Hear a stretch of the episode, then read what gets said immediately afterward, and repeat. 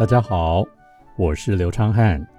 欢迎收听由台中国家歌剧院直播的《哇哦挖艺术国际艺文双周报》单元。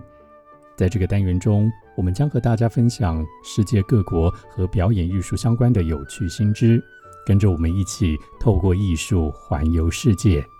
节目一开始，先跟大家分享几则艺文集锦。林肯中心 （Lincoln Center） 在二月对外宣布。于二零一九年五月上任的总裁 Henry Thames 亨利·提姆斯日前已经向林肯中心的董事会递出辞呈，他将于今年八月离职，转战到一家顾问公司担任高阶主管。提姆先生虽然跟林肯中心只有五年的缘分，但这个表演艺术界的天字号场馆，在他的带领下，不仅度过了新冠疫情。林肯中心的基金财库，也就是英文所谓的 endowment，更从二零一九年的两亿五千八百万美金累积到两亿八千万美金。此外，林肯中心的主要场馆之一，也就是纽约爱乐交响乐团的演出场地，他们有一项耗资五亿五千万美金的整修计划，也在提姆斯先生任内提前两年半完成。难怪蒂姆斯先生的离职让林肯中心的董事会非常不舍。另外，耶鲁大学的戏剧学院日前宣布，他们即将盖起一个戏剧艺术中心。大家可能很难想象，耶鲁戏剧研究所、耶鲁蒂木剧团以及耶鲁大学的戏剧系，这这些成立了超过百年的戏剧摇篮，尽管他们桃李满天下，却一直没有完善的整体的硬体设备跟场馆。这个好消息呢，想必会让耶鲁大学的戏剧学院，尤其是免费招生的硕士班 （MFA program），在未来更令人抢破头，想要当梅丽史翠普的学弟学妹。在全美表演艺术趋势方面呢，行销顾问公司 JCA Arts Marketing 日前公布了一项最新数据。这家顾问公司搜集了全美各地二十二家表演艺术场馆的行销售票资料，并进行统计。他们发现，剧场消费当中的年度套票，也就是英文所称的 subscription，虽然没有回到新冠疫情发生前的热度，但是在这三年以来有稳定的成长。如果把疫情发生之前，啊、也就是在二零一九年的年度套票购买数量当做基准点，百分之一百来说的话，二零二二年仅卖了百分之五十出头的年度套票。但在二零二三年，这个年度套票则上升到将近百分之六十，而今年，也就是二零二四年，则超过了基准点的百分之六十。虽然这还是不能跟疫情之前相提并论，但是从数据看来，死忠的歌剧迷、音乐迷、戏剧迷或是舞蹈迷，还是有慢慢回流到剧场购买年度套票的趋势。接下来，我来分享今天的节目亮点：Under the Radar。Festival 雷达外艺术节 Under the Radar Festival 起源于两千零三年，当年这个节目呢，其实叫做 Fresh Terrain 啊，我翻成崭新领域，是由德州大学奥斯汀校区戏剧系跟纽约的一个实验剧场空间展演空间 PS One Twenty Two 共同促成的一个表演艺术节以及研讨会。网络上呢，还找得到关于这个活动，就是两千零三年这个活动的研究文献。在两年之后，也就是二零零五年，发起这个崭新领域的幕后灵魂人物 Mark Russell 马克罗素先生呢，就把这个艺术节的概念隔空搬回到纽约市。他找到了一个叫做 s a n Ann's Warehouse 圣安仓库的场馆，这场馆其实来头不小。他在这个场馆呢，就举办了为期七天的艺术戏剧节。这个活动不仅一炮而红，而且受到既有声望又有资源的 The Public Theater 公众剧院的青睐。当年刚刚就任公众剧院的艺术总监 Oscar Eustis 奥斯卡尤斯提斯就把马克罗素邀请到公众剧院一起合作。他们在二零零七年的时候一同开创了为期十二天的艺术节。那这个艺术节就在这个版本的当中被正式命名为 Under the Radar Festival。这个艺术节的中文名称，我刚刚说是雷达外艺术节，其实是我跟耿一伟老师借来的。耿一伟老师呢，在二零一六年的时候发表了一篇文章，有兴趣的朋友可以搜寻一下这个文章标题《一位台湾第二代的艺术总监之路》。那从这个文章当中呢，听众朋友可以感受一下他那一年跟当时还在艺术节担任协同艺术总监的王美颖小姐的交流。我也在这个节目当中呢，跟听众们分享。Under the radar 这个词呢，在英文当中其实形容雷达侦测不到的范围。那雷达这个东西呢，虽然我不是专家，但是不管是在海洋世界里，或是在地表上，雷达都可以涵盖非常广的范围。所以，如果某个东西是雷达侦测不到的话，要么是他故意不想被发现，不然就是他真的很难被发现。所以，under the radar 这个词拿来当做一个艺术节的标头，其实它有代表着低调、神秘，甚至有一种打的灯笼都还找不到的一个感觉。有意思的是呢，从二零零七年开始，这个名为 Under the Radar 的艺术节不但一点都不低调，马上在纽约造成了一股潮流，而且他们每年的节目都令人万分期待。艺术节会红起来的原因之一呢，是因为它的演出档期每年都举办在全美表演艺术专业人士年度大会的前后，大约两三个礼拜的之间。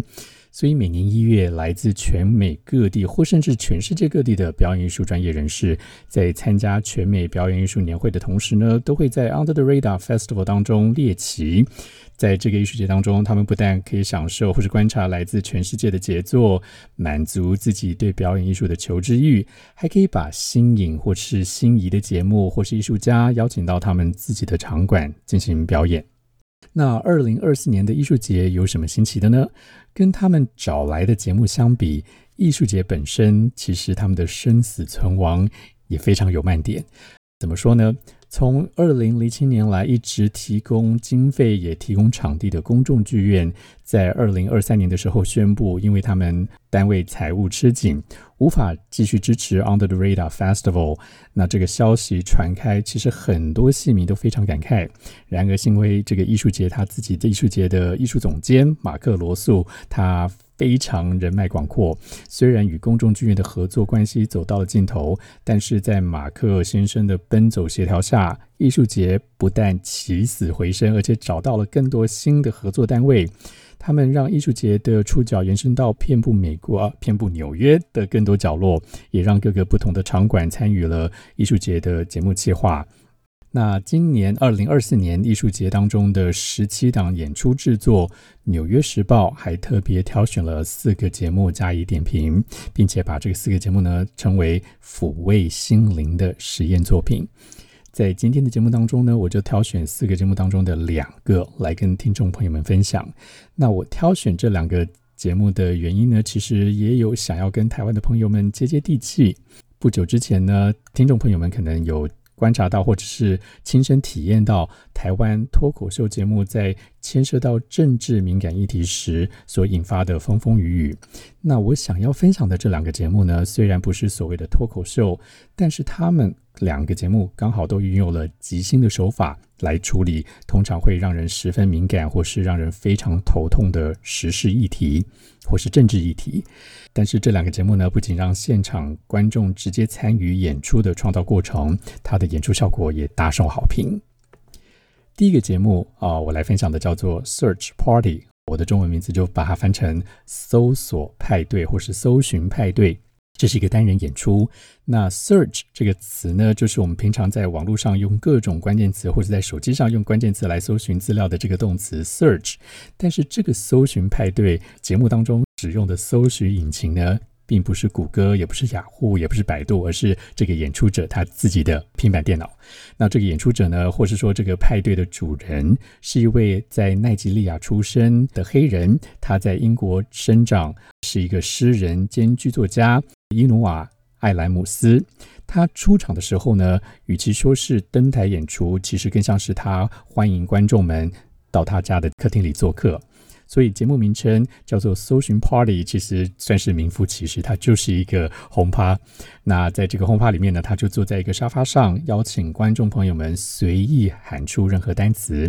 让他在他的平板电脑里资料库进行搜寻。那重点来喽，搜寻的资料库就是他手上拿的这个 iPad 里面所有他以前写过的文字，那里面包括诗、包括剧本、包括散文或论文，还有他自己的日记等等。各式各样的文字作品。那这个演出形式呢，尽管在概念上来说没有什么特别了不起的感觉，而且进场的观众或多或少都抱持一点狐疑的感觉、狐疑的心态。但是由于伊努阿的出生背景，他是在英国生长、念书的一个黑人，以及他非常非常令人折服的写作功力。这个演出呢，其实可以让观众体验到每一场、每一个场次当中独一无二的互动体验。有些观众提出的字眼非常沉重，例如法西斯主义，或者是移民问题，或者是语言，或者是文化。但也有些观众会提出一些乍听之下非常单纯的字，比方说“豆子”。在这一个小时的活动当中呢，观众们不仅跟伊努瓦共同创造了他们共同享受空前绝后的戏剧体验。由于演出者，也就是尤娜这个作家，他的真诚，还有观众们的热忱，演出效果其实让非常多人买单，而且会广为宣传。那这个作品的另外一个成功之处，在我的观察来说呢，就是他在演出开始之前就有所谓的免责声明。首先，他表明这不是一个表演，英文就是不是一个 theater piece，他不是要让让观众来看他演出。那再来呢，他还声明这个作品能不能成功，完全取决在观众们丢出来的关键字是哪些关键字。不晓得听众朋友们会不会对这样的作品有兴趣，或者是有兴趣的话，会想要跟哪一个剧作家一起创造这个独一无二的体验？另外一个跟这个演出其实有一点概念雷同的作品，叫做 Open Mic Night，啊，我就把它翻成有麦大家来。台湾目前其实也有一些酒馆或是餐馆或是酒吧有安排所谓的 open mic 这个活动。那就我所能找到的消息来看，台湾通常把这样子的活动称作为单口喜剧。可惜我自己还没有机会在台湾享受台湾当地的 open mic 的活动，但是在我十多年来的观察当中呢，纽约市里面的 open mic 的表演者，虽然很多的确是所谓的喜剧演员 comedian 或者是单口喜剧演员，但是他们的表演目的未必是营造喜剧效果。那这些抢到时段站上舞台的人，手中就持着这个麦克风，他们更多的是想要透过这个机会来抒发他们对社会的观察，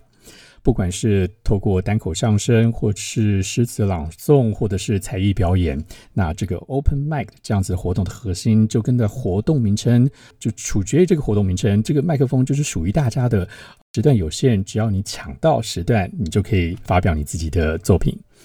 而被选进今年这个雷达外艺术节当中。当做开幕活动的这个作品 Open Mic Night 呈现的呢，就不是喜剧为主，起码这个作品的目的不是为了逗你开心。那整场演出只有两个演出人员，一个主要负责跟观众互动，另外一个主要会负责现场音控。他们两个呢，曾经是一个一同经营实验剧团的艺术创作伙伴。